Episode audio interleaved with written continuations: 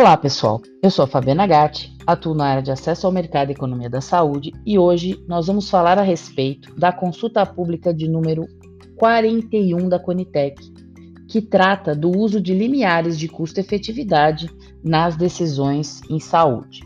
De uma maneira breve, nós vamos falar dos seis posicionamentos que estão aqui discutidos nessa consulta pública.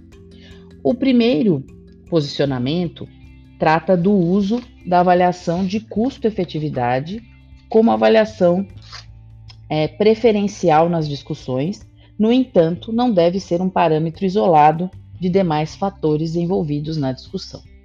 O segundo posicionamento trata do uso do desfecho importante de quali, que é o ano de vida ganho ajustado à qualidade.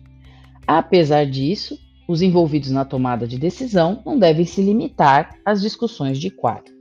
No terceiro posicionamento, a Conitec trata da definição de um valor de referência de custo-efetividade que deve se pautar preferencialmente numa abordagem metodológica da eficiência do sistema de saúde ou custo de oportunidade e na abordagem da fronteira de eficiência quando aplicável.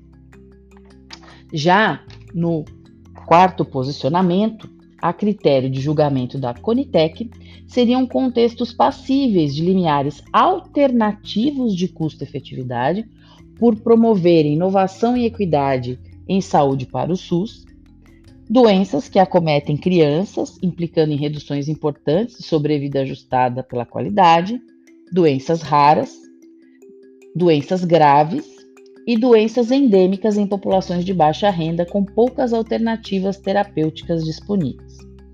No quinto posicionamento, a Conitec coloca que em situações coerentes com a hipótese de limiares alternativos, é aceitável um limiar de até três vezes o valor de referência de um PIB per capita.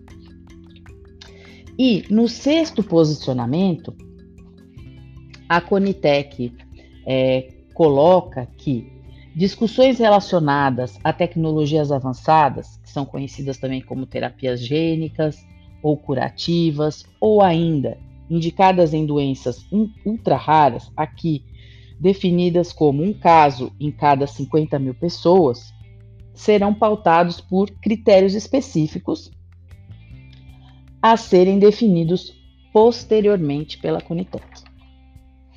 Muito bem, Aqui falamos dos seis posicionamentos desta consulta pública que finaliza agora, em 2 de agosto de 2022.